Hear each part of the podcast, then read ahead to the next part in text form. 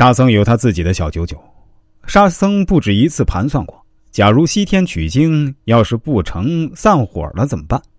孙悟空就回花果山做他的齐天大圣，猪八戒回高老庄，那小白龙回龙宫，唐僧回大唐。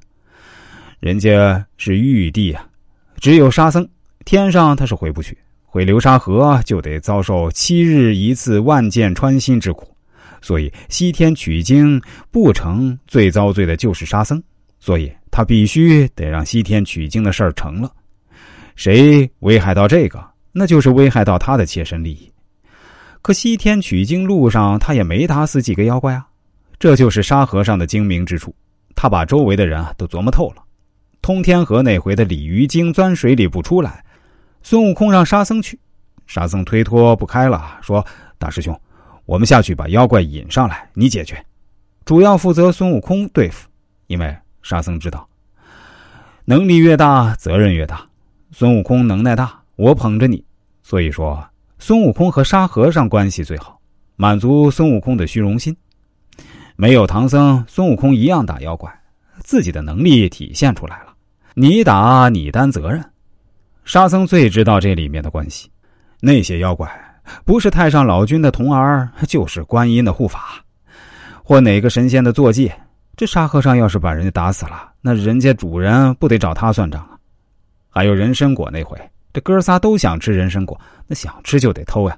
沙僧可不干那事儿，但是他拱火，说在天庭蟠桃会上见过，但是没吃过。偷来之后还不忘问一句：“有师傅的吗？”要是领导也吃了，天塌下来有领导顶着。我师哥犯的案子，我最多就是从犯。这就能看出来，个人利益算的是多清楚。但是如果真的威胁到了沙僧的切身利益，狗急了还跳墙呢！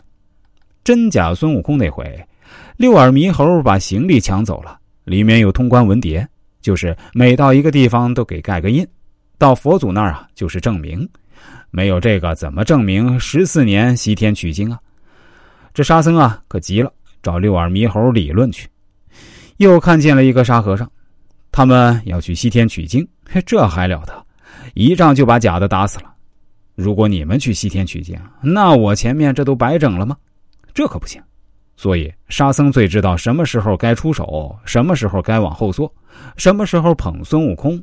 所以，咱们算算，要说利益最大化，孙悟空最后封的是斗战胜佛，他付出的也多，收获也多，就算是百分之八十。八戒是净坛使者，也算是百分之八十。沙僧金身罗汉。啊，只有沙僧这一路啊，真没干什么大事就是通过和稀泥稳固了团队，所以他的收益是百分之百。最后，沙僧应了那句话：“机关算尽太聪明。”这罗汉和佛整整差了一个级别。如果他想从罗汉变成佛，可不是十四年取经能得到的。所以佛祖眼睛也不瞎，还不知道他心里打的小算盘吗？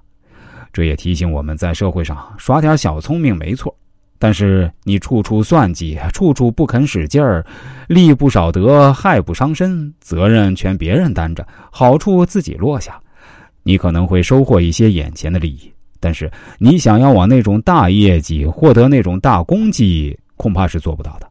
这也是沙和尚给我们的启迪。